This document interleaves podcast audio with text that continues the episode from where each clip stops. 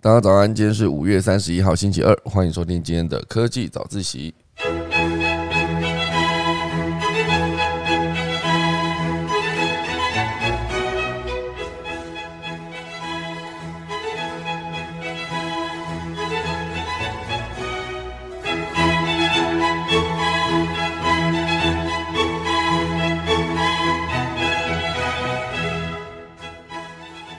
好的，今天科技早起要跟大家分享几则消息。第一大段呢，会跟大家聊到，就是英国即将启动一个全球最大的周休三日实验。哦，周休三日，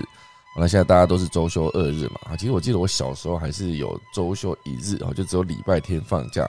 然后后来就渐渐改成礼拜六，礼拜六也放假。礼拜六可能是上课上半天，后来就变成礼拜六不用上课。那上班的概念也是这样，就是礼拜六就不用上班了。如果说以后全部都改成周休三日，大家会不会过得比较开心呢？等下来跟大家分享。第二大段会跟大家聊到，就是我们与科幻剧之间的距离。哈，非常多的科幻剧，包括黑镜，包括之前的太空，很多的关于太空的主题的科幻剧，到底距离有多远呢？到底有多少东西接下来可以实现成真呢？等下来跟大家分享。第三大段会跟大家聊一系列关于骇客相关的新闻哦，就是被骇客攻击的农作物收割机。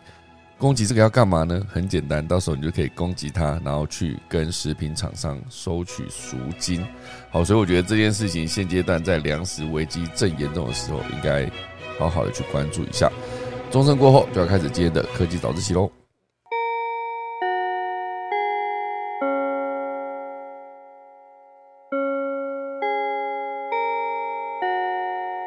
正式进入今天第一则新闻之前呢，先来跟大家聊一下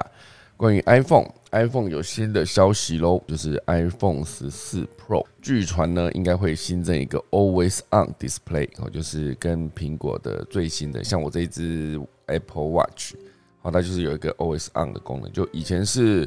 你如果没有一段时间没有去动它的话，它就会整个荧幕变成黑屏哦，所以。对很多人来说呢，你要看手机，应该说你要看手表上面的时间的时候，就会变得没有那么直觉。所以像最新的这一代呢，它就直接推出一个 Always On，我，就是你无论何时何地呢，你只要去看你的手表，它其实就会直接显示时间。那很多人在手表上面设定的手表的样式都不一样。那我现阶段会觉得说最方便就是把那个数字变得超大，就是那个几点几分哈，就是四个数字，比如说像现在就是零七冒号啊零八哦七点八分，非常的大，就占满我整个荧幕，我觉得这样看就比较方便。那如果说这一块整个的的使用方向会移到 iPhone 上面，会不会变得更方便呢？哦，这是 iPhone 十四 Pro。Always on display，就是免解锁，轻触荧幕就能查看讯息，哦，相对就比较方便一些。这讲的其实是呃苹果的年度发表会 WWDC 二零二二，好，即将在下周登场。那这是根据彭博社的报道表示，苹果即将发布的是 iOS 十六系列好系统，到时候就有可能升级荧幕保护跟讯息的功能。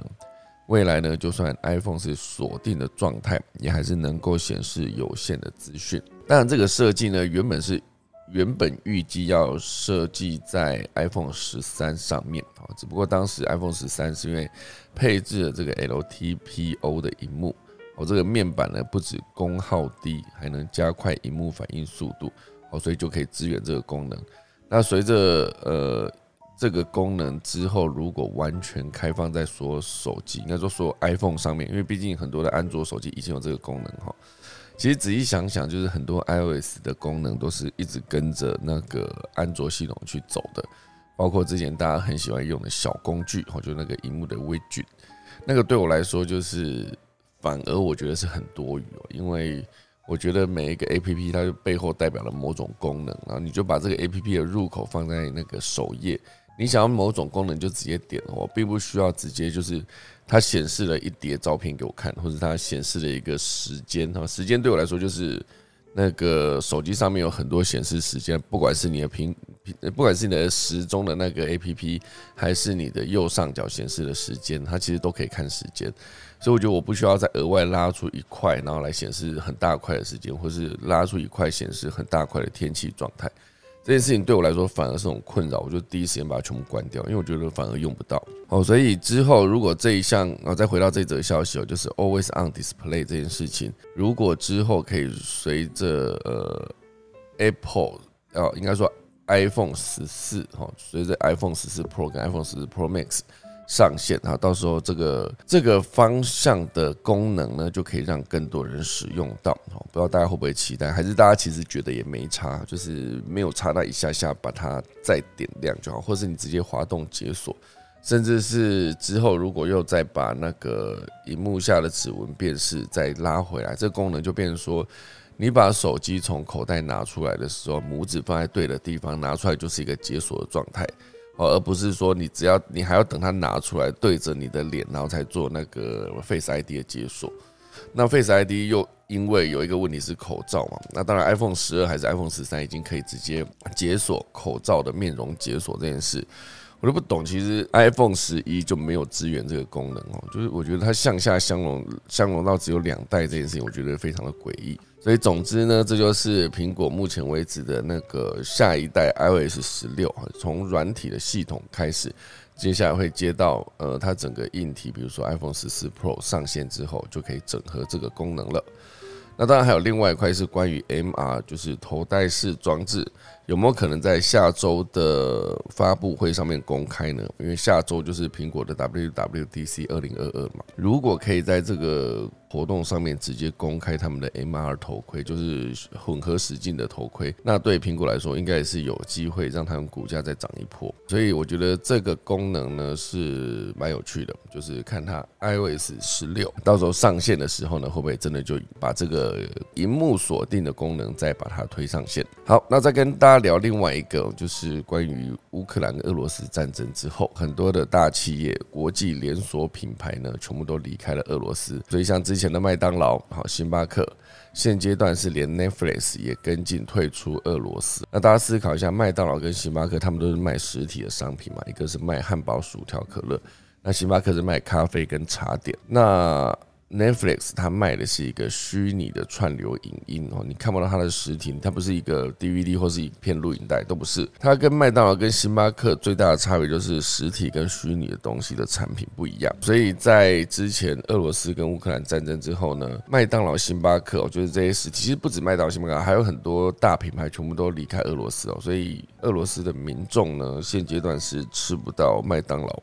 正版的麦当劳。当然，很多俄罗斯国内的汉堡品牌。就是直接在麦当劳退出之后呢，直接接手他们的位置，然后继续做食物的贩卖。不过讲到这边，我又蛮好奇，因为之前有在讲到说，麦当劳其实并不是一个靠卖汉堡、卖薯条为生啊，不是说为生，就是主要获利来源这是一部分，另外还有一部分就是他们的就是那一块地哈，比如说。麦当劳就是要开一间店，然后他就在一个很热闹的地区，就调查过后，就在这个地区就开了一间店。那到最后就是靠这个地产这件事情，也累积了很多的财富。那所以这一次如果说他全部从俄罗斯退出，麦当劳退出俄罗斯的话，那那个地产还在吗？包括 Netflix 也退出了俄罗斯哦，所以订户之后就是登不进网站跟 APP，很多的俄罗斯的民众现阶段他是没有办法再看到 Netflix 的内容。这个。消息其实是二十七号，就是四天前，这个网站就停用了。那我发言人呢也有证实说，订户再也没有 Netflix 的使用权限。那这一件事情呢，其实大家仔细想想，现在已经五月三十一号了。俄罗斯跟乌克兰的战争是在二月二十四号正式开打的，所以原本预期说可能十天、二十天，顶多一个月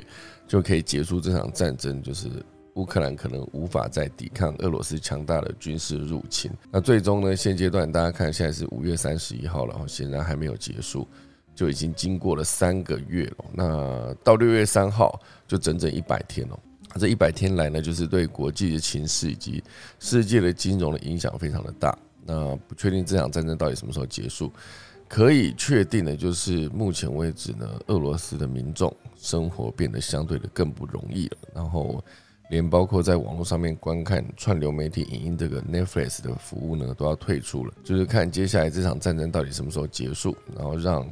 呃，俄罗斯跟全世界，甚至包括粮食这一块，它的经济可以赶快恢复，然后让民众可以赶快回到正常的生活。好，那这边还有另外一个消息跟大家分享一下，迪士尼呢，它的前 CEO 现阶段呢入股了澳洲的独角兽，也就是 Canva。大家有用过 Canva 这个 A P P 吗？它已经算是一个可以做图的软体了，它可以做非常多的图，你可以在上面试排版海报，或者你也可以直接。设计很多的呃，你的文宣，或者是你要设计一个简报的封面等等，它其实都有一个非常方便跟直觉的操作系统。那这个 Canva 在全世界都有非常多的使用者用户。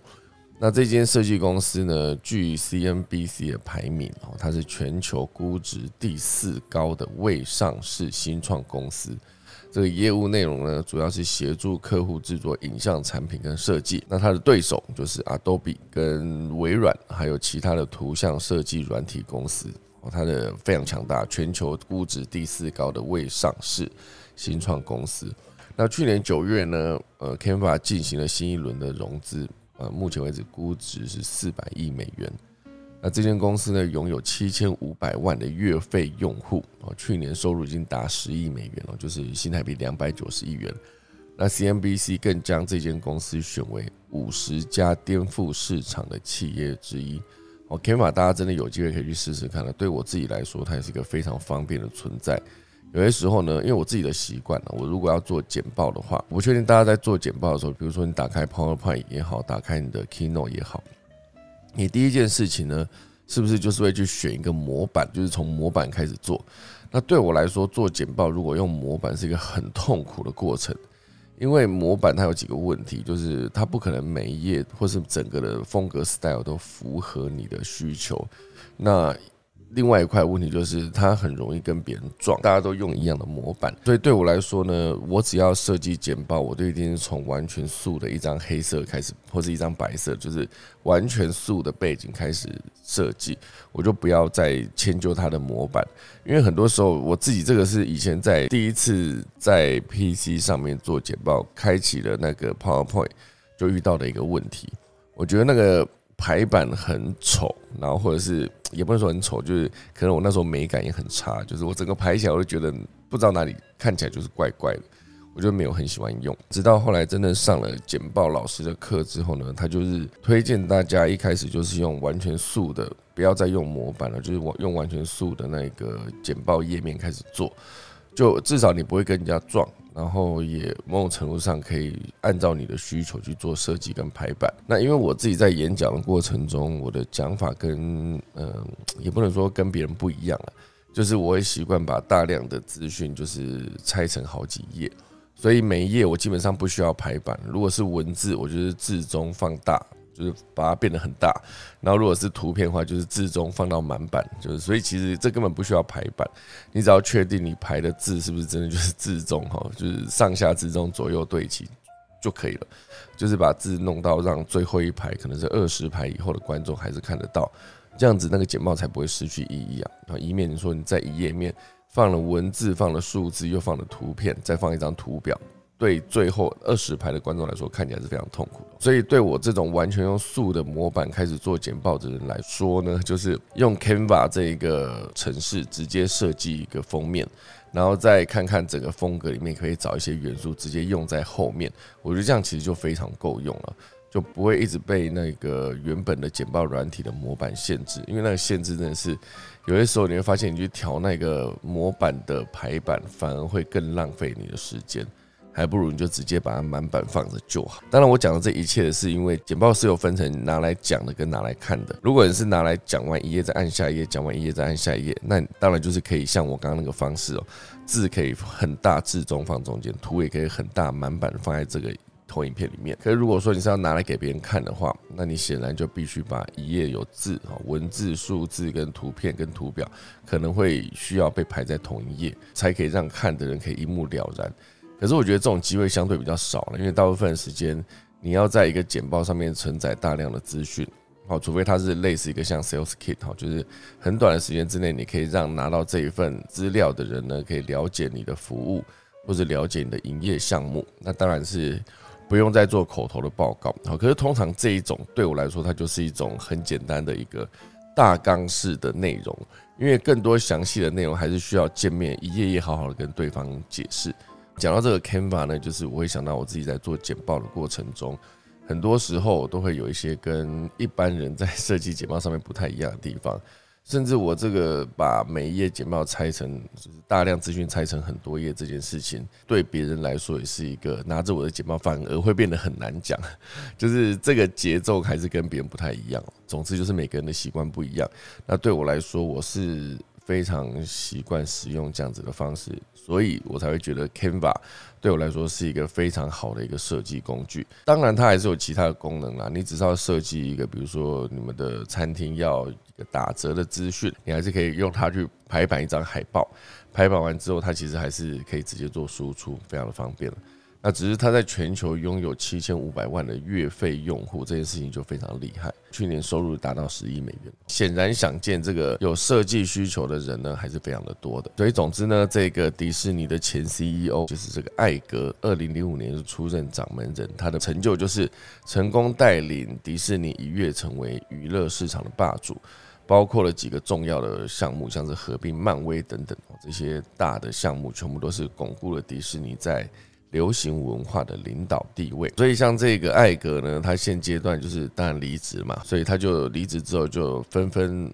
找到很多的投资的项目，被他投资入股的新创，还有包括另外一个即时外送的平台叫做 Go Puff，以及玩具公司叫做方口那个。整个整合在一起，就是他做的所有的投资，就是看中中长期的潜力发展，包括像刚才的这个 Canva，然后还有这个方口。其实玩具的市场，我觉得是一个非常庞大的市场，因为玩具对很多人来说，它就是一个收藏的价值，尤其是有一些呃不同版本、它不同迭代的那个产品。应该说，玩具的产品它可能会有限量啊，所以对于收集的人来说，限量就是一个可能会让你想要花大钱，而且再加上很多人现阶段就是好，你用少子化影响也是影响在这边，他可能不用再花这么多的钱，比如说在照顾自己的小孩，花把钱花在自己小孩身上，那当然就是花在自己身上。那花在自己身上的时候，如果你真的有一些闲钱的话，你一定就是会愿意做一些收藏。那这些玩具呢，就是。很好的项目，所以这就是迪士尼的前 CEO 哦，就是离职之后呢，入股了澳洲独角兽哦，就是 Canva，并担任顾问。所以现阶段这个 Canva 呢，大家有兴趣的话，可以去研究看看，它真的是蛮方便的。免费就已经有很多功能了，如果你付费的话，会更多的专属功能，就看大家有没有需求。好，来正式进入第一大段哦。第一大段会跟大家聊到，就是刚才提到的，英国将启动全球最大的。周休三日的实验，用幸福感来留人。那这个主要就是下个月起，哦，就是英国将有六十家企业，共三千多人进行试行六个月的周休三日试验。那目的就是协助企业缩短工时，啊，但是员工呢不会因此遭到减薪，而且公司也不会牺牲营收，啊，这是他们主要的一个项目。那当然，这边有一个故事哦，就是这边有一个叫做布鲁姆，就是他是一个在啤酒厂伦敦啤酒厂检查酒桶的一个员工，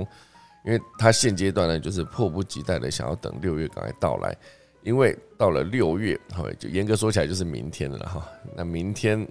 他这个布鲁姆先生呢，他就可以每周多出一天的休假，这个是一个他真实目前为止非常期待的一件事情。这位三十六岁的酿酒师傅呢，打算利用多出来的时间哦，投身慈善工作，或者是让他去有一个时间可以去念书哦，修一个他之前就很想修的一个物质力啊粒子物理学、粒子物理学的课程，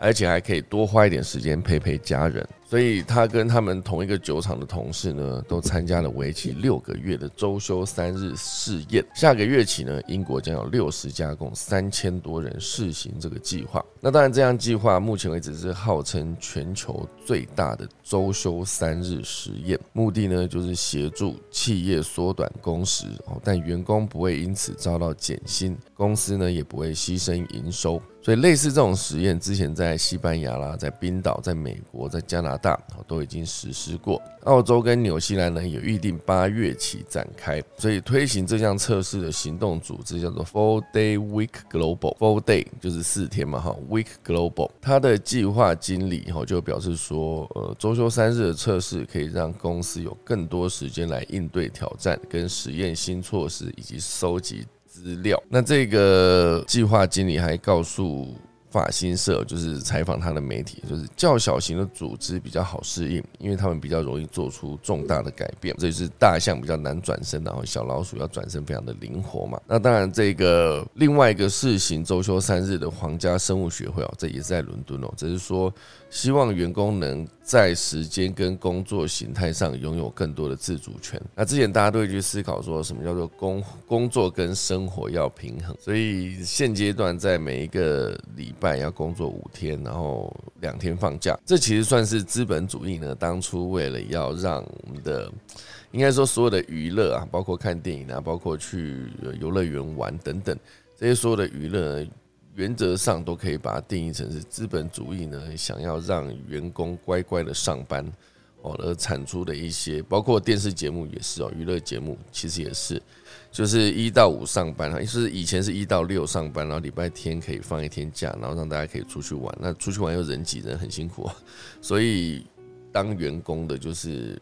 在这个体制下，你会觉得，诶，六日还是有娱乐到，还是有休息到，那一到五就可以再回到公司或者工厂好好的上班。这其实就是一个以前的。整个工作的逻辑，那当然一路到现在，因为现在当然是很多的工作的工具都更方便、更有效率嘛。比如说远端工作的时候，你甚至可以轻易的完成一个协同编辑文件的工作。这件事情其实在以前是不存在的，因为以前网络没有这么发达嘛，然后网络的工具也相对比较少，哦，所以比较难做这样子的合作的方式。可是现阶段，当你的所有的工具越变越方便的时候，为什么工作量还是越来越大？哦，所以这件事情是非常值得讨论的。就有一个很好的例子，一样是做广告的。以前在旧媒体时代，哈，你要思考的广告的投放预算点就是只有五个，一个就是电视，哈，一个就是呃，从从纸本开始讲，就是报纸、杂志，然后还有广播，还有电视，还有户外看板。哈以前怎么说这个广告的逻辑，大概就是这五个，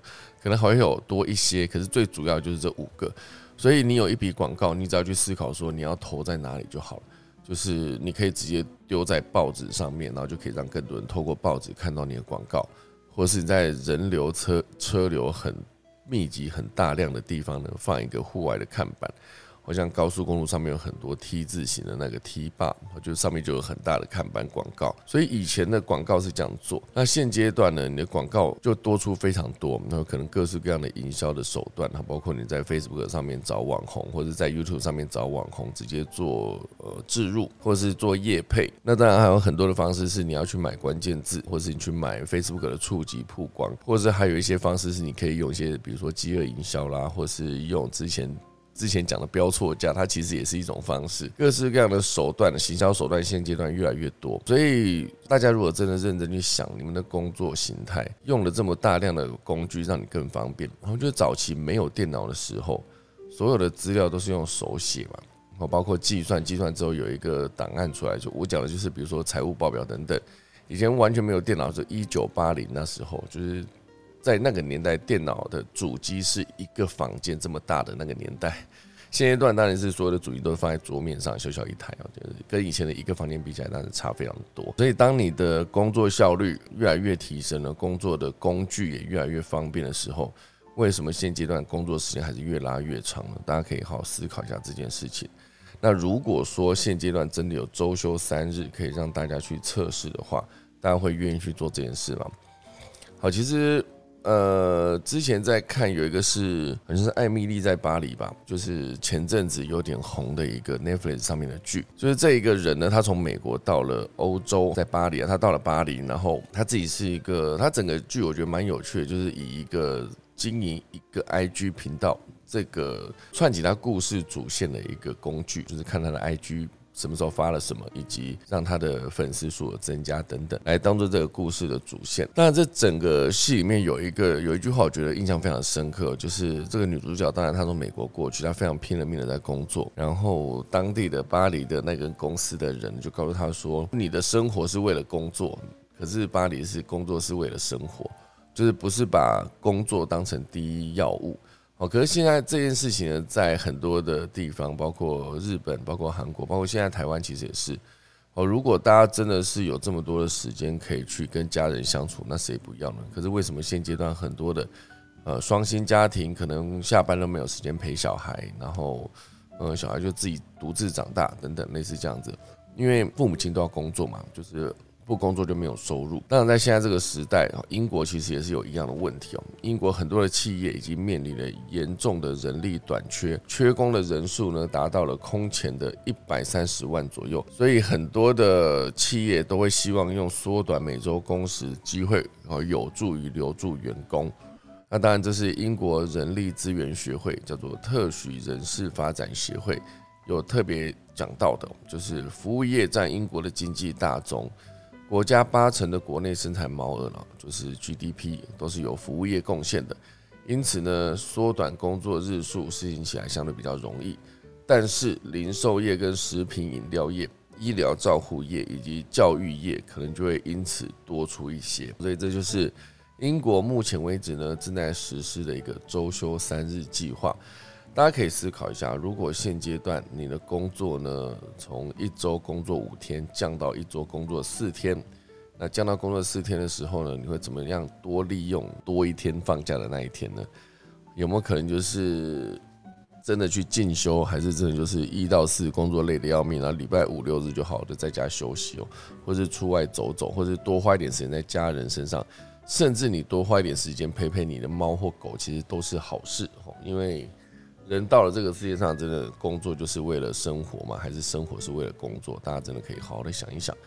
那以周休三日这个逻辑呢？之前当然。应该说，日本在去年有一则消息也是提到说，周休三日，每周工啊每日工作五小时，好，所以就是一天工作五小时，周休三日就是工作四天嘛，每个礼拜工作就是二十个小时。当然，他提的这个好像很吸引人，对不对？可他那一个方向提的是为八十岁以上的人拟出了一个留人的方案啊，因为日本的很多员工年纪非常的大嘛。像是他这边举了一个野岛电器，三千名全职员工中有十名超过了七十五岁。如果你还要雇佣八十岁以上的新员工呢，那就是以刚刚讲那个每周工作四天，每日工时五小时哦，这就是之前日本曾经推出过的一个项目。可是当然，它的逻辑是给老年人哦，就是想要年纪这么大又想要继续工作的人。那当然，去年还有呃另外一则消息提到说，联合利华纽西兰试行了一周工作四四天哈，若成功将扩及全球。哦，这其实是二零二零年的十二月的一个报道。他提到就是 Unilever 这间公司，然后在纽西兰的分公司就是尝试一天工一周工作四天，而且不减薪哦，就是工作日少一天。看看能不能就此提高工作效率。很多人就会思考说，呃，每一次大家认真的工作，然后做不完还下下班之后还留下来加班，看到加班的人，以前大家会觉得说，嗯，他真的是很认真工作。可是某种程度上，他有没有可能是一个工作效率很差的状况呢？如果工作效率好的话，那他可能下班之前就可以做完了嘛。可是这又有另外一个问题，就是有没有可能他是一个工作效率很好，可是丢给他的任务真是。多到超过他的这么有效率的情况下能完成的工作量，好，这其实就是劳方跟资方都必须去好好检视的一个问题啊，到底是工作太多呢，还是这个员工的工作效率太低下？因为确实我也是听过有人就是上班的时候，反正我就混，上班就打混摸鱼，可能上个厕所去一次就是半小时等等。打混摸鱼，然后到了下班的时候了，诶，他就留下来加班了。留下来加班，第一个好处就是，诶，他可以领加班费。好，可是他那个加班费，他到底是值得还是不值得哦？就是如果你今天真的上班有认真上的话，你可能到下班的五点五六点下班的时候，你就可以直接离开了，根本就不需要留在办公室。哦，所以很多时候，像包括我之前看那个有一些文章在分析说，为什么很多的大企业，它其实都会把，比如说提供晚餐，然后还提供宵夜，还提供晚上加班费，还提供了一些健身房或者按摩室、剪头发的很多大企业，它在员工福利上面呢，看起来像非常的好，因为对这些大企业来说，他们雇佣的都是非常顶尖的人才。而这些人才呢，他只要多留在公司一分钟，多贡献一一点心力，花这一些食物的钱，或者花这一些请按摩师傅的钱，其实相对的比较划算，因为他就是花时间买这个顶尖人才的时间，买他的脑袋工作的时间跟想出来的创意。所以以前这些大企业呢，Facebook 啊、Google，它当然就是必须在公司里面放很好的食物，就是你有食物也可以有水果，也可以有零食等等。就你无论何时呢，你到那边你都可以直接吃饱，直接快速回到自己的位置上继续工作。以工作时间来讲呢，大家如果之后真的有这么一天，你的公司也开始推行了周休三日的话，大家会有什么样的感觉，以及会有什么样的计划呢？这就提供给大家好好的去思考一下。好，那我们来进入下一段，我们与科幻剧之间的距离。科幻剧这件事情呢，嗯。大家马上讲一个科幻剧，其实严格说起来，就是描写很多未来世界的关于科技的内容，包括 AI 啦，包括机器人啦，像之前威尔史密斯的《iRobot》啊，就是机械公敌，还有很多的像之前在，当然现阶段回头去看，它已经不是科幻，因为它毕竟是一个已经经过的日子了嘛，比如说呃，《太空漫游二零零一》。然后还有之前在一九八几年推出的呃《魔鬼终结者》哈，《魔鬼终结者》到《魔鬼终结者二》的时候是一个红遍全球的状况，因为阿诺斯瓦辛格那时候演的那个机器人哈，影响了一代人对于这种机械人的恐惧。当然，那个《魔鬼终结者二》演的是一九九七年，我就是所有的电脑自我有拥有了自我的意识，然后觉醒，然后就回过头来。呃，扑灭了人类，好，这当然是一九九七年到的那一天，哎，一切都没有发生。它的概念就有点像是有一个电影在讲，二零一二年会是世界末日。刚好前几天才又重新看了一次二零一二。那二零一二那时候演的其实就是在演，呃，全球就是海平面上升到了一个西藏都被淹没的地步。大家去思考一下，西藏是世界屋脊嘛，那大概平均高度都是五六千哦，四三四五四五千。它的西藏青康藏高原非常的高嘛。那最高的高度可能就是喜马拉雅山了，那个高度可能就八千多。可是，在世界末日，应该说在二零一二这部电影里面演的就是西藏它直接被洪水淹没。这是二零一二还是明天过后？好像是二零一二哈。哦，对的，二零一二演的是西藏被淹没，啊，明天过后演的就是极地气候，就是有一个极地涡旋，后来也变真的嘛。就是明天过后演的极地涡旋，就是在涡旋的正中心，整个一切都会瞬间冻僵啊，冻成白色的。戏里面当然是演了死了非常多的人就冻死，可是，在真实的世界中啊，呃，美国发生极地涡旋的次数也不在少数。所以现阶段这些科幻剧呢，到底给人类带来什么样的思考的点，以及后续会有什么样的改变呢？哦，所以这一篇直接写的就是一个。呃，去年底有推出一个二零四九幸福话术跟二零四九完美预测等一系列科幻剧的大胆预告，好，所以大家可以想象一下，台湾在二零四九年的 AI 技术到底可以发展到什么地步呢？那这件事情大家有很多的切入点可以去看，因为包括像之前的那个李开复，他也写了一本书，也是关于之后未来的科技会有什么样的改变人类的世界。所以这边切入的角度是在聊手冢治虫这位动漫大师，就是日本手冢治虫这个动漫大师，他曾经写下对日本机器人工作者影响深远的作品，叫做《原子小金刚》。那本身可以具有医学博士的学位，但如果想打造出他笔下生日设定的二零零三年四四月七号的原子小金刚，至今呢仍然是一个遥远的梦想。那至于人称机器人故事之父，哦，就是科幻界宗师级的爱。艾西莫夫，他曾经担任过生化领域的大学教授，但根据他作品改编于一九九九年九九年推出的经典电影叫做《变人》，变人大家有看过吗？一九九九年推出的剧中所提及的如何让机器人变成人的各项技术，以今日的科技来看呢，仍然是仍然仍然 仍然是个挑战，日仍仍日然了。对啊，两个都是仍然是个挑战。现阶段当然大家去思考说，所谓的科幻作品到底可以多天马行空？你到底是要有一个科学的依据，然后就是往外往后推，推到后来在那个年代可能可以变成真的。好，就是像我之前看了一个关于呃晶片纳米技术。就是现在是三纳米，可能在多久之后会变两纳米，然后再多久之后变成一纳米，然后最终的目标是做到零点二纳米之类，类似这样子，就是在一个有限的范围内去写你的科技可以演进到什么样不同的地步。当然，科幻剧最重要就是还是需要以科技为一个梗概，就是你可以从这个角度去切入、去发挥、去思考一些。技术也许以后做得到，但现阶段还有一些挑战的这些东西，来当做你科幻剧的主轴，像是最近风行的漫威宇宙、复仇者联盟等等的系列，就会常常让人家分不清楚到底是科幻还是魔幻，因为里面有一个很重要，就是蚁人。好，蚁人里面讲到非常多关于量子力学的相关的问题，就是之所以蚁人可以变这么小、变这么大，其实都跟这个量子力学有一个庞大的连接。大家去思考一下，一个人可以缩到这么小，然后再放那么大。其实很小以前，我就看过一部电影，叫做《亲爱的，我把我把孩子变小了》。后来还有一个是《亲爱的，我把孩子变大》。就是以前在看那个电影的时候，都会去真的去想象，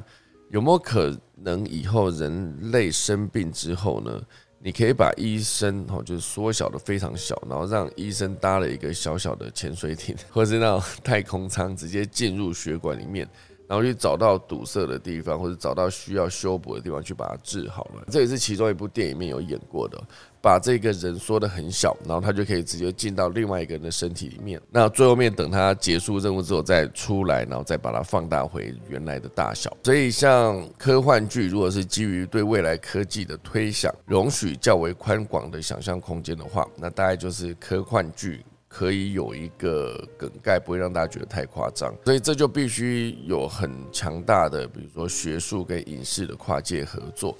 来提升大众科学的素养。有一个很好的例子，就是之前的星际效应。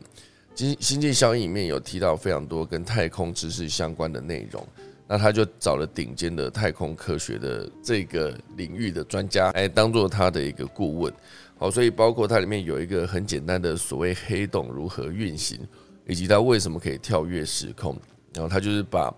呃宇宙这一张宇宙这一个平面想象成一张纸哦，然后当它可以折在一起的时候，你把纸这样往上折，折在一起对折之后，不用完全折到平，就是有一点点弧度折起来之后，用一支铅笔可以从这一端直接穿过另外一端。然后之后再把这张纸摊开，那移动的距离就非常的远了。好，在某种程度上就定义了你透过黑洞去穿越，然后它可以变成一个很简单的方式让观众理解。这个其实也不是第一次出现在那个星际效应，之前就有一部作品已经出现过了。然后星际效应只是把这个画面再重新重新演绎了一遍。总之呢，有非常多的学术跟影视跨界的合作，然后就可以让更多人去思考说戏里面提到的一些重点。它到底有没有可能成真？比如像蜘蛛人这样子的故事类型，然后它到底有没有办法？人真的被蜘蛛咬到之后，会拥有某种能力，射出蜘蛛网吗？好，就是或这是大家可以去思考的点。另外还有一块就是 CSI 犯罪现场，它里面其实非常多解谜的过程，也是会让很多人去思考说，呃，这到底是科幻剧还是魔幻剧？大家可以去思考一下。当然，讲到 AI 呢，这边再另外补充一则消息哦，就是日本的车厂。投入了一个 AI 智慧辅助安全驾驶，它可以察觉驾驶人的异状，并分析疾病的特征。所以，人工智慧越来越普及的现在呢，在日本每四人就有一人是高龄驾驶人。这个高龄化的社会，假设你的车子能够保障你更多的安全，用 AI 来判断说这个人是不是目前为止符合驾驶状态，还是不符合。不符合的话，它可能根本无法发动。那或者是如果你要强行发动的话，它就直接告诉你说这个保险不会赔，初次保险不会赔。那你如果硬要发动，那你就可以继续开车没问题。这个在黑镜面也演过。所以日本目前为止就需要有这样子的一个技术，因为近年来日本高龄驾驶所造成的交通事故越来越多啊，七十五岁以上的老人开车造成的死亡事故呢，比年轻人高一倍。哦，所以这就是日本目前为止持续推行 AI 来改善这件事情。因为高龄驾驶人违规比较多嘛，而且八成噪音是因为未能及时察觉路况。哦你说他闯红灯，如果你看到红灯你硬要闯，那你当然就是违规嘛。可如果说年纪比较大，他可能注意力瞬间无法集中，或是眼睛看了比较吃力，或者是他看了这个红绿灯，他想要踩刹车，可是中间反应时间过长等等，他都有可能会造成违规的问题。那违规在马路上当然就是有可能变成对别人的安全造成威胁的一个存在，好，所以现阶段呢，日本就想要透过 AI 来辅助这件事情，不管是 Toyota 还是马自达，他们其实或是 Honda，他们其实都有在做这样子的一个方面的研究跟整合，所以希望只有这个上线之后呢，能对更多的驾驶人带来安全一点的保障。好，这就是今天的第二大段。我们与科幻剧之间的距离。好，第三大段会跟大家聊到就是粮食危机。我今天一看到这则消息的时候，我觉得整个挖出来，就是觉得为什么会有人想到用这个方式 去勒索？因为其实以前就是说勒索、绑票勒索，但现在是唯一死刑，后来就被定唯一死刑。你觉得绑架一个小孩，然后去跟他的父母要求赎金，或者是在很多电影里面也演的绑架一些政要哈，比如说。某一国的总统哦，某某一某一个企业的全球总裁等等，就是绑票勒索这件事情。那现阶段这个被绑票的对象是农作物的收割机，或是喷洒机，或是除草机等等，就是在农田里面工作的那些机器。因为现阶段呢，很多就是从物联网时代开始，很多的呃硬体设备或是交通工具都可以连上网哦。所以，这个在现阶段全球粮食危机遇到一个状况的现在，就是如果你去绑架一台农作物的收割机，绑架一台会造成一个农民的损失；如果你绑架一整个州，当场可以让整个州的收割机马上停止工作，那就会影响到这个国家的粮食供应了哈。所以，像去年全球最大的肉品公司，他们叫做 JBS。就双手奉上了一千一百万美元的赎金给骇客，然后美国农业公司 AGCO 哦，今年也因为遭到勒索软体的攻击，大幅影响粮食的生产状况。这到底是什么样的问题呢？因为当然，俄罗斯跟乌克兰的战争已经让全球的粮食危机直接摊在台面上了，非常的严重。那世界银行呢，先前也紧追加了。一百二十亿美元要减缓战争下的破坏性影响。联合国秘书长呢也有表示，哦，由于通货膨胀的状况非常的严重，加上战争、全球暖化等等，世界粮食的供应以及甚至化肥的短缺，哦，将导致数千万人陷入营养不良，甚至是饥荒的危机。那当然，现在万物互联的状态下，智慧农业机械也成为治安攻击的对象。智慧农业机械，以前的所有的农业机械，它可能都没有联网嘛，因为早期跟网络不发达的时代。现在很多的，包括自动喷雾机、啊无人机，还有机器人收割机，都有可能被骇客入侵。举例来说，有一间公司研发了一种名为就是 Spro Out 一个自动芦笋收割机，他表示任何人都可能试图控制这些机器。让机器为所欲为，甚至让他们停止运作。好，所以如果说你入侵一台拖拉机，就可能破坏单个农民的收入；但是入侵拖拉机的数量够多的话，就会影响国家的农作物产量。这就是英国的一个公司表示的一个内容。所以，像现阶段，就是既然有骇客会去攻击这些农业机械，那会不会有？白帽骇客协同守护粮食危机呢？呃，为了防止骇客利用软体攻击或者关闭喷雾器、自动无人机或者机器人收割机，呃，就是他们会建议说，白帽骇客来帮助公司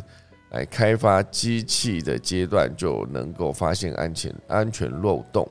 进一步保护硬体，好来免受治安的攻击。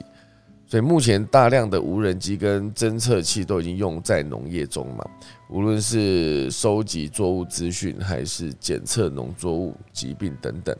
类似这一些机械，那你可以不用直接到现场去操作。当然，像之前有一个是无人机，用无人机去喷洒农药，这也是其中一种方式，更有效率，可以快速完成大规模的农作物去喷洒农药的一个任务。这个好像在之前有一个韩剧的一开场，他就演了这么一幕，就是在一个欧洲某一个庄园旁边有一一整片的田，他就是控制了无人机去撒酒精吗？还是撒油？哈？然后撒了一堆油之后，然后就直接点火，就把整个田全部田全部烧掉。这个戏叫什么？我有点忘了哈。大家如果知道的话，可以在那个小飞机私讯我一下。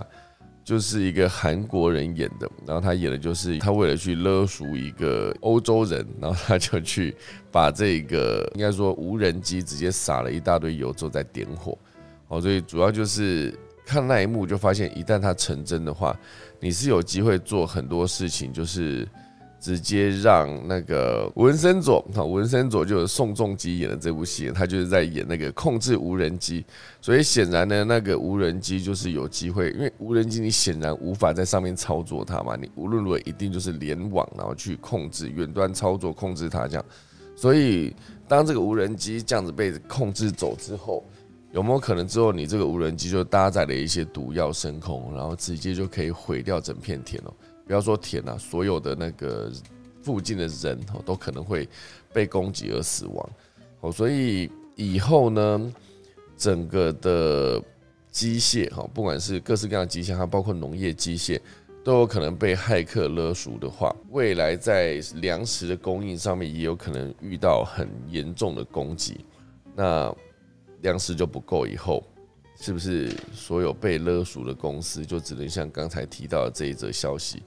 全球最大的肉品公司哈，就 JBS 双手奉上一千一百万美元的赎金给骇客，有没有可能再次发生呢？哈，因为我觉得如果一个骇客这样子得手之后，或者同一个骇客食髓知味哈，大家可以继续勒索这些公司，继续赚钱。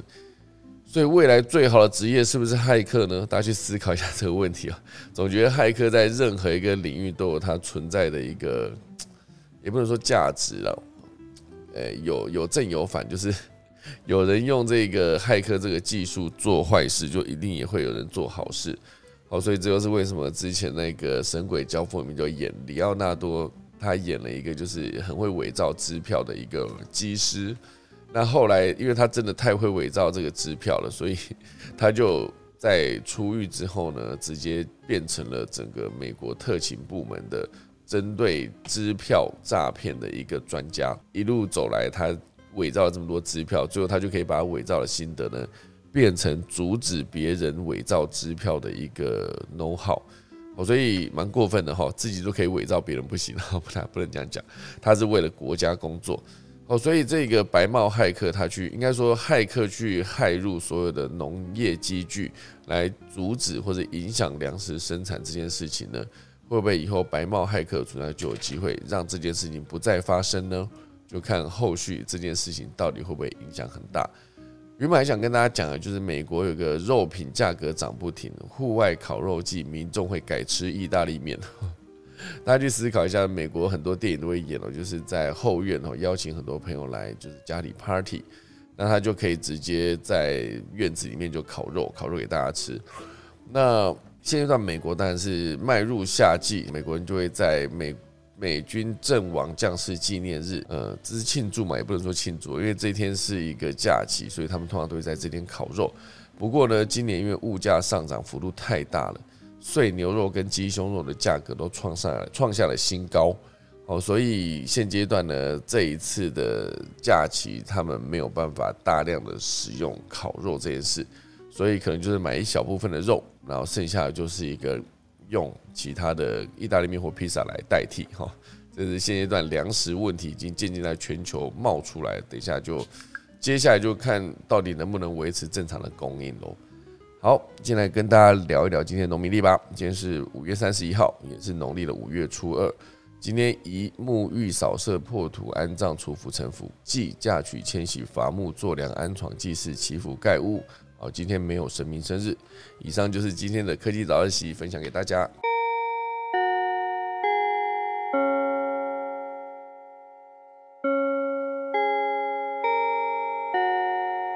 今天就谢谢大家收听啦。我们的郭巴比在现场，郭巴比今天要跟我们分享什么内容呢？早安，早安，早安。这个新闻它是探讨，就是科学家长期以来他们收集了存放，就是各种已经死亡生物的皮肤组织甚至尸体，然后就是特别针对的濒危物种。那这个目的就是为了应用多样性物种灭绝的危机，因为在联合国统计，它目前是有一百万动植物面临灭绝，是会彻底消失的。然后科学家他们就是在摄氏负一百九十六度的环境存放这些生物皮肤的样本，因为皮肤细胞它的愈合能力跟复原能力很适合做这种复育的实验。那他们就是把冷冻的皮肤样本取出之后呢，然后加热让它回温，再给它一些营养素，很快就可以看到这些细胞分裂增生。那这边指的复育是指克隆，就是再次复制出已经灭绝的生物。最经典的就是在一九九六年，英国的罗斯林实验所，他们取出了一头就是母羊的乳腺细胞核，再把它移植到事先摘除了细胞核的受精卵当中，就是利用化学的方式刺激受精卵发育之后，放到另外一头母羊的子宫里面，最后产下就是复制羊桃李。那这个生物技术就是无性生殖产生跟原个体有完全相同基因的后代过程，就是叫做克隆技术。那再近期一点的克隆成果，就是在二零二零的十二月，那时候是美国科学家他们在呃用在一九八八年去世的黑足雪貂的尸体，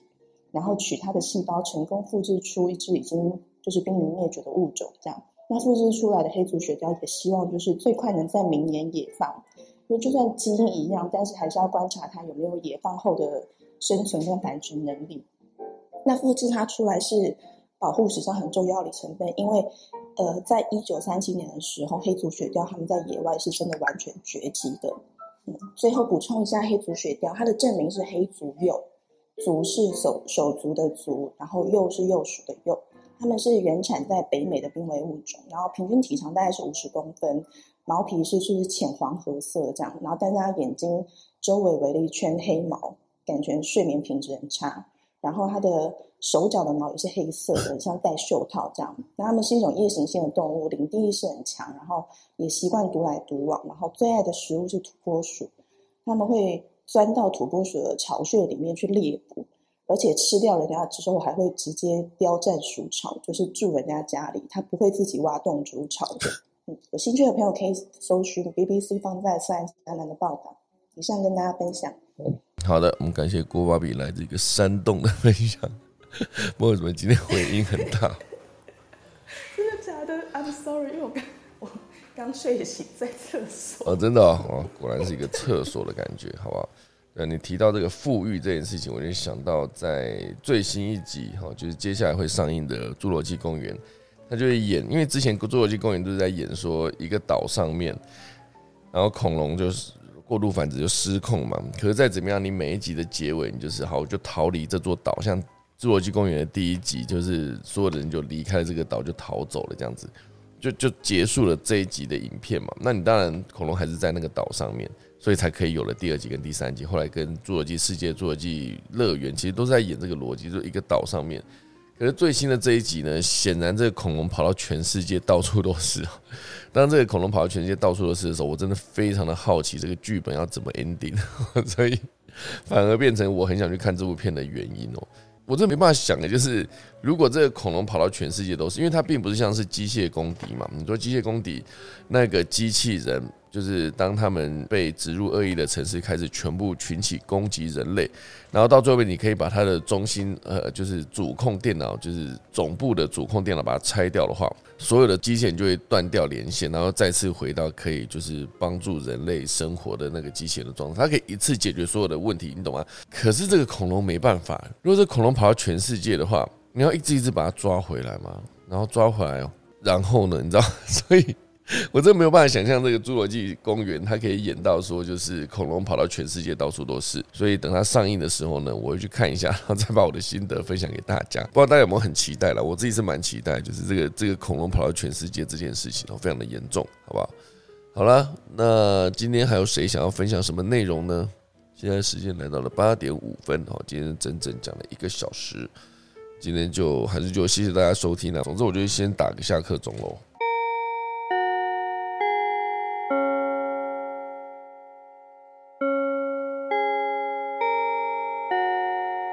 科技早一起，明天早上六月一号七点再见，大家拜拜。